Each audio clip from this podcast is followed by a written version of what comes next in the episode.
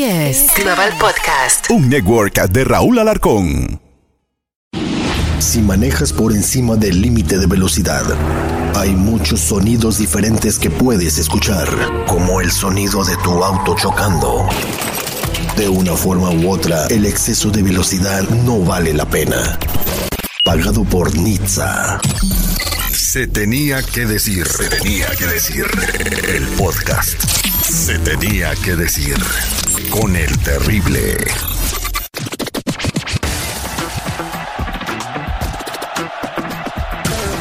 Hola, ¿cómo están? Soy tu amigo El Terry en un episodio más de Se Tenía que Decir y el día de hoy vamos a hablar muchas cosas que muchos no quieren decir en el fútbol, ¿verdad?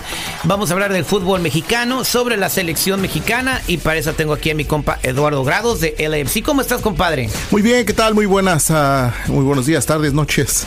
Los saludos su amigo Eduardo Grados, él me dice el príncipe Azteca. Terry, ¿cómo estás? El príncipe Azteca. Ok, príncipe Azteca, tú eres aficionado del América, eres originario de México, ¿no? ¿De dónde eres? Es correcto, desde que tengo uso de razón, soy aficionado del América. Del Eh, América. Soy de la ciudad de Puebla. Siendo aficionado del América, eh, es uno de los clubes más grandes de México. Ahora estás involucrado en la MLS trabajando con el AFC. Y eh, la primera pregunta que te voy a hacer es la siguiente. ¿Ya superó la Liga de Estados Unidos a la Liga Mexicana? Está a punto de superarla. Todavía no la supera. To- Todavía no. Las últimas competencias internacionales las ha ganado la MLS. O sea, lleva una ventaja de, de- de trofeos y, y de más victorias la, la Liga Mexicana. Pero eh, ya cuando pasan cuatro o cinco competencias donde México no le puede ganar a Estados Unidos, es de pensarse, ¿por qué dices que todavía no se supera? Mira, está a punto de superarla, pero no es ningún secreto que la MLS supera en cuanto a infraestructura, economía, en desarrollo, en conexiones. Eh, teníamos una conversión fuera del aire hace algunos días sobre que el LAFC está invitado para, para una competencia europea, ¿no? Hay- Al- Y junto con más equipos de la, de la Liga MLS. MLS. de- si van a estar en una Entonces, ahí hay una ventaja, porque Ajá. para que veamos a un equipo mexicano que participe en una competencia de ese nivel, estamos un ¿Por qué? poco... Porque el, el potencial económico que existe y las conexiones que O sea, para Europa tiene más potencial económico la Liga de los Estados Unidos que la Liga Mexicana, que Claro. tiene más tiempo, más, más prestigio, o ya no tiene el prestigio. Claro, porque se paga en dólares eh, todos los negocios y una de las principales razones por las cuales la selección mexicana juega en Estados Unidos, que se considera su casa, ¿no? Porque ni uno de los partidos de preparación, ni siquiera el de la despedida lo hicieron en México. ¿Por qué?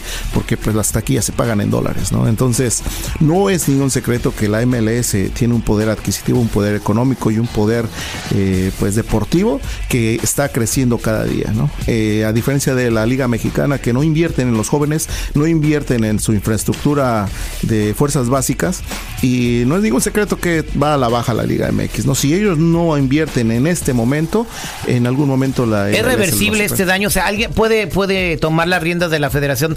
¿Algún ejecutivo que diga, ¿sabes qué? Podemos revertir esto, podemos volver a tener el, prestigio y la hegemonía. Porque nosotros teníamos la hegemonía sobre, sobre el fútbol eh, de los Estados Unidos. La estamos perdiendo. Entonces, ¿tú crees que este daño sea reversible o definitivamente ya se nos fue la MLS, la Liga de Estados Unidos? Me parece que sí, en México hace cambios radicales en cuanto a las fuerzas básicas, invertir en las poblaciones donde salió un Cuauhtémoc Blanco, donde salieron jugadores que no vienen de, de- de la clase elitista, ¿no? Donde el Sí, a tío- Cuauhtémoc Blanco donde- lo sacaron del, del barrio bravo de Tepito, ¿no? De, Sí. de las ligas donde pues se, se agarraban a patadas literal para, para, para jugar fútbol, ¿no? Donde no, no, no se doblaban si les tocaban el tobillo. En el caso, por ejemplo, de Guadalajara, eh, Carlos eh, Salcido, también él fue descubierto ya a los 23 años en un, en un torneo llanero, donde lo vieron y de ahí llegó a la selección mexicana, fue campeón en Holanda, fue campeón en, en Alemania. Entonces, eh, me parece que la Liga MX y los directivos voy a manejarlo entre comillas corruptos. O sea, hay corrupción en el mucha, fútbol mexicano. Hay mucha O corrupción. sea, se debutan jugadores porque son hijos de papá, porque alguien pagó para que lo debutaran. Eso, eso es un secreto a voces. Eso que pasó en club de cuervos en realidad. Todos lo sabemos, todos lo sabemos. Si tú no pagas una cuota, ¿verdad? Al visor o a la persona que está descubriendo al jugador, entonces no tiene minutos en primera división y no tiene ninguna oportunidad.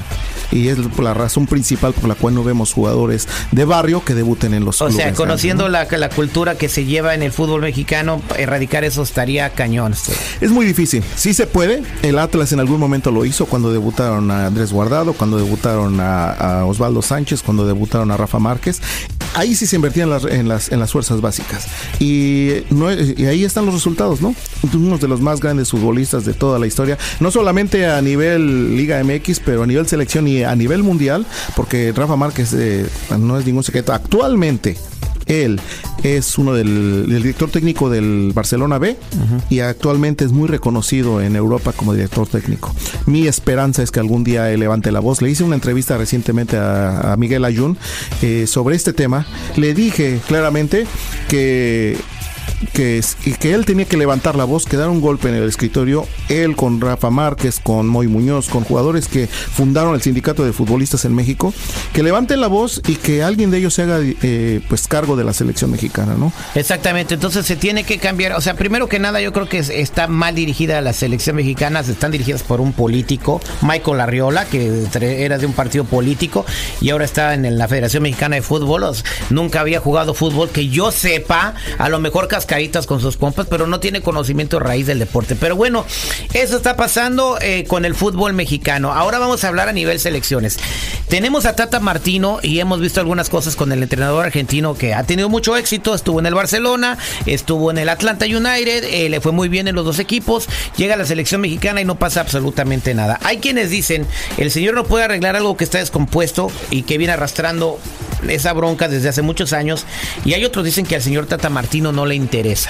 Tú, desde tu punto de vista, mm, lo ves desde afuera, que tienes conocimiento del fútbol y las estructuras, ¿qué está pasando ahí? Con la selección mexicana y los malos resultados que la vienen acompañando hace más de un año. Mira, tuvimos una plática y esto lo voy a retomar para toda la gente que nos escucha. Les recomiendo mucho, mucho un, un documental que ahora está en Netflix que se llama Becoming Champions. Becoming Champions, que es convirtiéndonos en campeones. sí. Y este, este documental eh, explica por qué de 180 y tantos países o más de 100 países que conforman la FIFA o que tienen fútbol en sus, en sus países, solamente 8 han podido ser campeones mundiales. Y, y este documental, apenas voy en el capítulo 3, ¿eh? y la verdad que me ha cambiado mi perspectiva, no solamente del fútbol, sino de la idiosincrasia y de la cultura mexicana, que la verdad es que es muy complicado hablar del tema. Mira, en el segundo capítulo hablan de Italia. Y nosotros, para nosotros los mexicanos, hoy vemos a los italianos y a la cultura italiana como algo superior. Y, y ahí es donde a mí, yo creo que ahí viene el problema. de- y ese tam- problema también hay que erradicarlo de nuestra cultura. ¿Por qué? ¿Por qué te comento esto? Porque en el segundo capítulo, si, si recuerdas que veníamos arrastrando esto, que estamos hablando de los mundiales, cuando México falló y decíamos los benditos penales, que esa generación de oro Siempre fallamos penales con Hugo Sánchez. ¿Te acuerdas en el Mundial donde íbamos a a eliminar a Alemania y fueron los penaltis en el 86? Fueron los penaltis ahí en Monterrey, los que sacaron a la selección la dejaron eliminada, ¿no? La tanda de penales con Y Alemania. de, y de ahí vino la generación de oro, donde estaba Harry García Aspe, estaba Nacho Ambriz, y pensamos también en los penales que podríamos obtener el quinto partido, y también sucedió lo mismo, ¿no? Pero ¿sabes qué es interesante?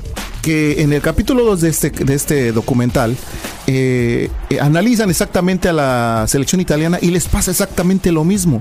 Cuando están aquí en, el, en Pasadena contra Brasil. Brasil, Roberto Baggio, que venía siendo El mejor jugador de Italia. de, de la historia el mejor jugador de Italia en Sí, el momento. En el momento, y, y la verdad que los italianos, y eso es algo bien importante que voy a recalcar en algún momento, porque en el todo el documental falla Di Baggio, fallan otros jugadores, pierde obviamente la final, Brasil se corona campeón, pero en ningún momento de todo el documental tú ves algún italiano que hable mal de otro italiano.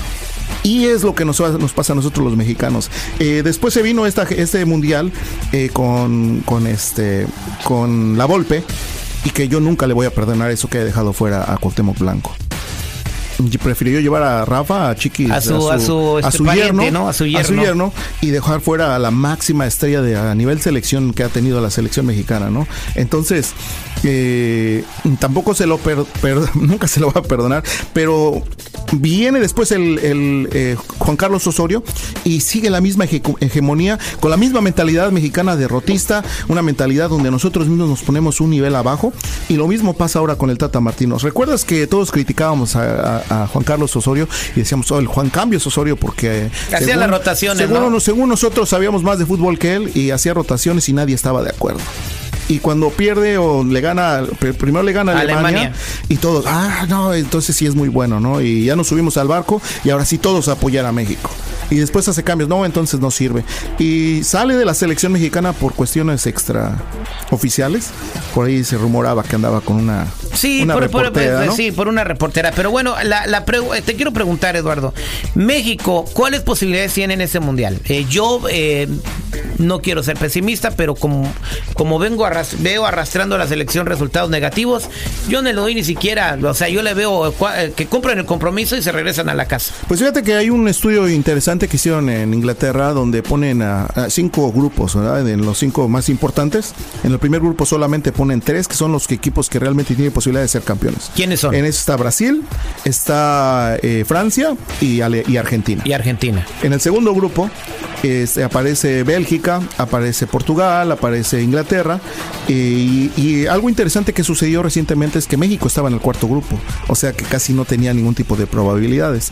Con la, esta estos últimos partidos y los malos resultados que ha obtenido la selección de Estados Unidos intercambiaron y movieron a Malos México. resultados que ha tenido Estados Unidos. A ver, Sí. platícame eso porque me la perdí. Bueno, toda la gira que tuvo en este en Europa, porque el director técnico prefirió hacer los partidos en Europa. Y para que es muy competencia. bu- que es muy bueno, Que ¿no? es muy bueno y preferiblemente que pierdan antes de- del mundial que durante el mundial, pero han tenido muy malos resultados. O No sea, se les fue mal en Europa. Les fue muy mal. Pero obviamente yo creo que les sirvió para subir el nivel. es posible, es posible, pero a nivel anímico o a, a nivel selección y a nivel Oye, apoyo, pero, o sea, eh, yo creo que sacas más yéndote a, a- a esos partidos en Europa, eh, olvidándote de generar dólares en tu taquilla, porque yo, la, la US Soccer hubiera podido generar millones de dólares con esos partidos en Estados Unidos, ¿verdad? No, Jugando sí, con, sí, sí, con, claro. con- con- con Uruguay o con equipos que ni siquiera calificaron al Mundial. Me imagino que Estados Unidos se, eh, se preparó en Europa con equipos mundialistas. Sí, y Qué bueno, diferencia, ¿no? bueno, mira, un, un dato interesante que Y, y a México le gana Colombia, que ni siquiera va al Mundial. Si no me equivoco, y algo interesante, y este dato te va a gustar, eh, Estados Unidos es, eh, enfrentó a Arabia Saudita, que es un rival directo de, de México, y empató 0 a 0.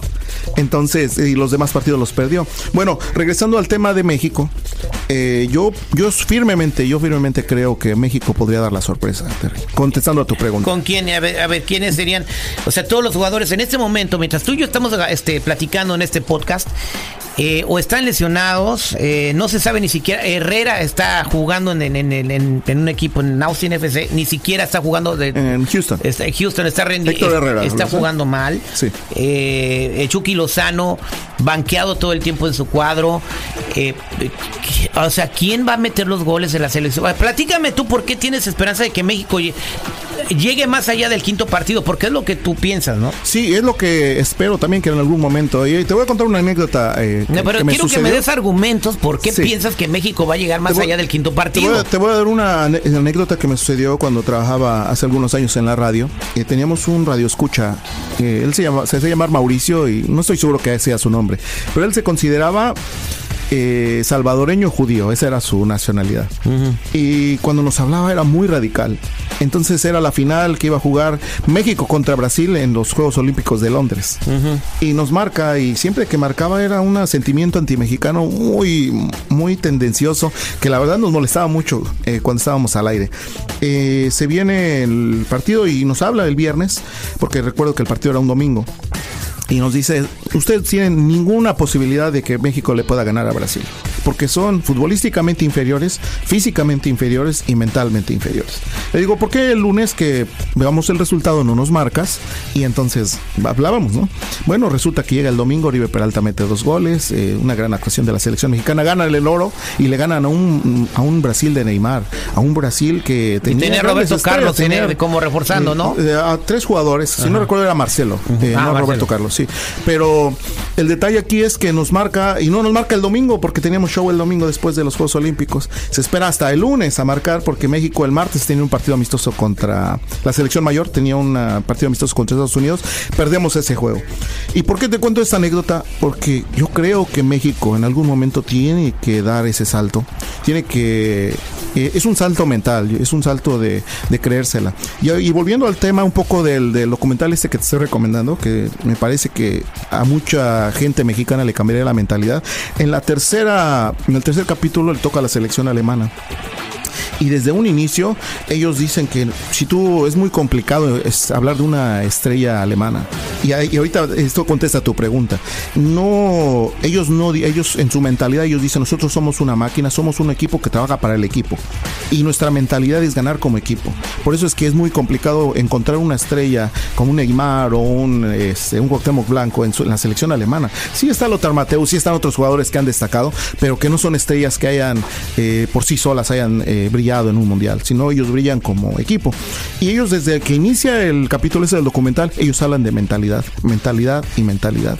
Y yo creo que es la diferencia. Ok, entonces, Ya. hablando de mentalidad, eh, pues yo creo que los, la selección mexicana no, no, no, no tiene la, la mentalidad positiva. eh, se achican en el momento más importante, ¿no? A ver, posibilidades de ganarle a Polonia. Muchas, muchas, porque Polonia no es un equipo que esté nivelado. Es, más allá de Lewandowski, es, es complicado Argentina. mencionar a otro. Argentina creo que nos gana 2 a 1.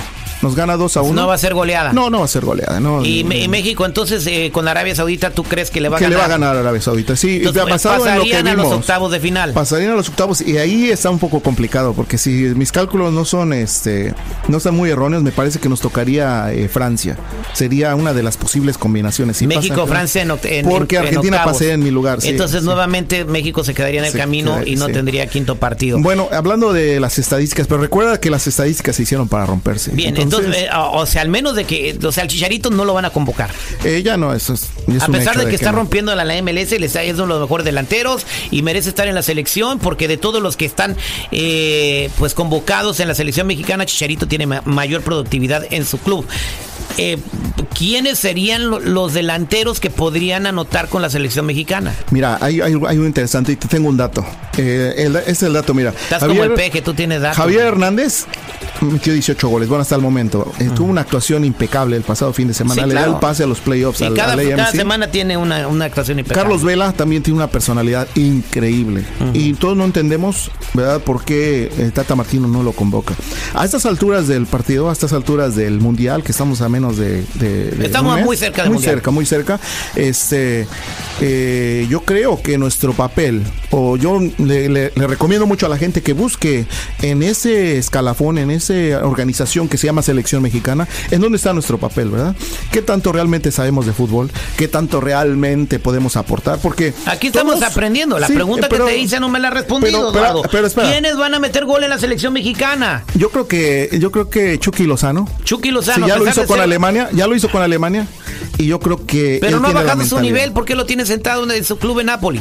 Pues eh, son cuestiones del, del club, pero él tiene ofertas importantes en, en la Premier League y muy posiblemente salga para la Premier League en el mercado de invierno. Ojalá, ¿no? Que lo pongan a jugar. Ok, tenemos al Chucky. ¿Quién más? ¿Quién lo va a Eh, acompañar? Fíjate que yo creo que Santi Jiménez también puede, se ganó su convocatoria. Santi Jiménez. Entonces Sí. serían ellos dos eh, la esperanza para poder eh, llegar esperanza. al quinto partido. Pero Y- no vamos a poder ser campeones en este mundial. Eh, pues siendo realistas, no, ¿verdad? Eh, no soy negativo porque es lo que estoy trabajando mi mentalidad y, y- y enseñando a la gente mexicana que sí se puede. No, pues tú puedes ser todo lo positivo que, que Sí. quieras, pero, o sea, lo que estamos diciendo aquí, el mensaje que te estoy entendiendo es, toda la afición de, de que le va a la selección mexicana, hay que mentalizarnos eh, en una aura positiva para ver si esa vibra se le contagia a la selección, porque las energías tienen mucho que ver, ¿no? Sí, pero no, no, es, no solo es eso, es la mentalidad. Es la mentalidad, Mentalidad. que, que tenemos como cultura, que queremos que nuestra selección es, me- es menor o es peor que otra selección. Y yo creo que ya lo dijo en alguna vez, alguna vez Maradona,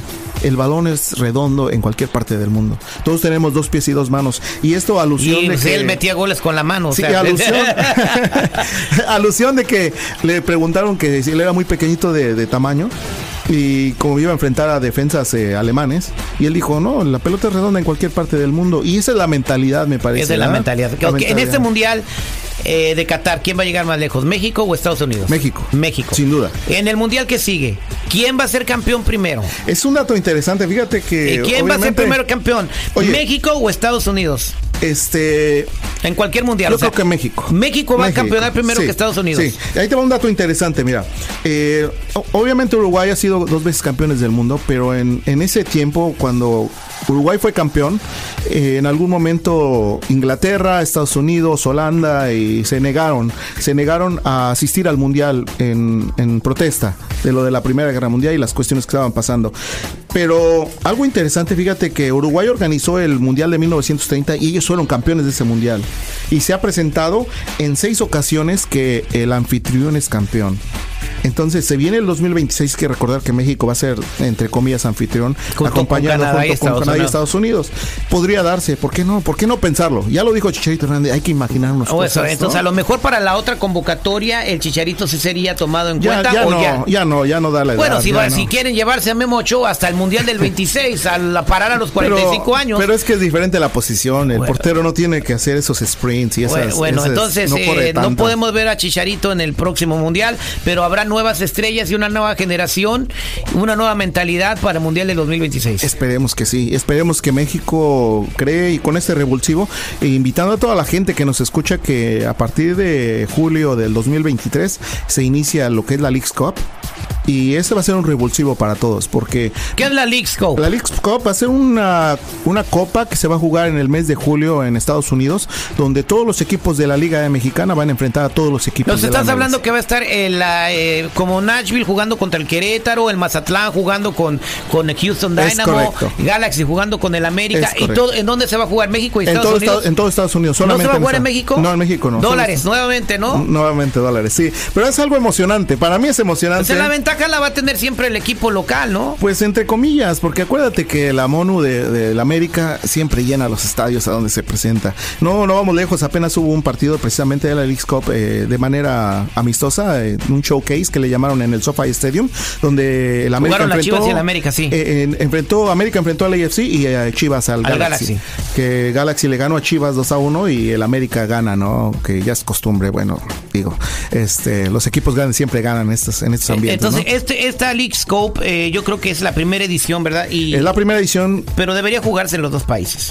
Pues ¿Por qué debería. el mexicano no va a poder disfrutar de esos encuentros en su territorio? Debería, pero ¿sabes, sabes qué? Que la logística se está empezando a armar para el Mundial de 2026. Me parece que es algo interesante porque va a ser ese flujo, ¿no? Entre México y Estados Unidos. Y no es ningún secreto que, pues, ganar en dólares es mucho más fácil, ¿no? Bien, y que se joda. Entonces, eso va a seguir jodiendo al, a la infraestructura del fútbol mexicano. Podría, podría ser, pero también puede que levanten el nivel, ¿no? Tanto de, de las dos ligas. Entonces, a mí me parece que México tiene que abrir ese canal de, de las conexiones que tiene en Europa y también el canal a nuevas eh, organizaciones, eh, futbolísticamente hablando, ¿no? También no es ningún secreto que Estados Unidos tiene el poder adquisitivo y mira, no vamos lejos. Tenemos un parque en cada ciudad, en- hablando de Los Ángeles, ¿verdad? De- y otras En ciudades todo, que en Chicago, en los Hay escuchamos. Parques que están empastados con alumbrado, tienen un acceso ilimitado a pelotas, un acceso ilimitado a zapatos. Los niños de aquí comen bien. Entonces lo comparas, lo comparas con México, que nuestros barrios pobres, la verdad, hay niños que de repente comen una vez Pero al de día. ahí salió Temo, de ahí salió Luis Hernández, de ahí Sí, salió pero Carlos Salcido, desafortunadamente del la Liga. MX no voltea, no voltea Ah, ahí. Ok, bueno, qué bueno que llegas a ese punto. Y ya para terminar, Eduardo, ¿cuáles son las claves para que crezca el fútbol mexicano y mantenga su hegemonía frente a los Estados Unidos? Pues eh, número uno, invertir en las eh, fuerzas básicas, voltear a los barrios pobres, a la gente donde realmente está el talento, porque en Oaxaca, en, Veracruz hay mucho talento, en Acapulco hay mucho talento para el fútbol, pero desgraciadamente eh, pues los promotores y las ligas siempre van y buscan al hijo de las personas que tienen dinero. No, no es ningún secreto, digo, algunas personas se van a molestar, pero es una realidad, ¿no? Hay muchos talentos que he visto y que he visto en el barrio que no son tomados en cuenta y que nadie los descubre. Terminan por eh, eh, trabajar en una, en una fábrica de... O sea, de- hacen locutores. ¿Cuál es la clave número dos? de- la dos, eh, que abran, eh, pues que pelear primero con la corrupción. Ese va a ser... una- Erradicar la erradicar corrupción del fútbol mexicano, No eh, a nivel club y a nivel, a nivel federación. Y a nivel fuerzas básicas, porque si le piden a un muchacho que pague para que sea aprobado, pero, para pero, que esa sea pero eso, eso también incluye a dejar de hacer cosas como eliminar el descenso para que no se vayan las chivas o favorecer arbitrajes para o para que gane cierto equipo ya, como, como el América. ya, ya este torneo, este próximo torneo ya regresa al descenso nuevamente. Así es que, que se cuiden las chivitas. no, porque- ya lo quieren extender otra vez, Eduardo. Sí, ah. O sea, lo quieren dejar, o sea, que todavía no están listos. Eh, Es lo que te estoy diciendo. Si un equipo peligra de los que de los que están protegidos, y eso es parte de la corrupción. Si tiene que descender, que descienda. Sí, En algún momento los eh, chapulineros de, de Oaxaca ganaron eh, su ascenso y no los permitieron porque según No tenían el estadio. no cumplía con 5 mil lugares de y cuando se que- iban a ir las chivas a las- a- a las- al descenso, cambiaron el reglamento. Todas esas cosas eh, funcionan y, y también, también afecta cuando por, por, por querer que otro- un equipo como el América pase o sea campeón, los árbitros eh, marquen a favor de cierto Lo que equipo. sucedió con Santander, ¿no? En Eh, ese partido contra eh, el Puebla. con- contra el Puebla, que quiso ayudar a un club y por más que lo ayudó no se pudo. Pues, ¿qué puedes hacer? No, pues si le estoy ayudando. Pero eso debe determinar que gane el mejor Que y que descienda el peor. Y nunca debieron de haber eliminado el descenso. Eso pasa en Europa y creo que por eso son tan competitivos, especialmente en la Premier League o por ejemplo en Argentina, que en algún momento el River Plate descendió. Eh, no es ningún secreto que, que en esos países se respeta. No importa la jerarquía del River Plate, ya estuvo en segunda división. Y esto debe pasar en México. ¿no? Exactamente, Sí, pero, si, no allá- permite- si sí. no permiten que pasa, va a seguir cayendo la, la categoría del fútbol. Pero yo, sí, pues, pero yo sí invito a la gente y me parece que el tercer punto debería ser cambiar nuestra mentalidad. Cambiar la mentalidad. La mentalidad. No solamente a, a nivel selección, no solamente en el equipo, pero a nivel cultural. Creo que México se merece un mejor lugar a nivel mundial. Creo que se merece eh, o tiene para qué, con qué pelear en, en un mundial. Ya lo demostró en los Juegos Olímpicos eh, contra Brasil en Londres, ganando el oro. Creo que sí se puede. Solamente es cuestión de creérnosla. Exactamente. Pues bueno, aquí está Eduardo Grado del LAFC, eh, mejor conocido como el Príncipe Azteca. Gracias por platicar con nosotros. ¿Cómo te puede encontrar la gente en las redes sociales? Pues me encuentran como Eduardo Grados, el príncipe azteca en todas las redes sociales y también eh, visiten mi, mi canal de, de YouTube que se llama Siguiendo el Balón. Así es que pues muchísimas gracias por la invitación a toda la gente que quiera pues eh, apoyarnos, ahí estamos a su disposición y muchas gracias por la invitación. Gracias, Eduardo. Esto fue Se tenía que decir. Se tenía que decir. El podcast. Se tenía que decir. Con el terrible.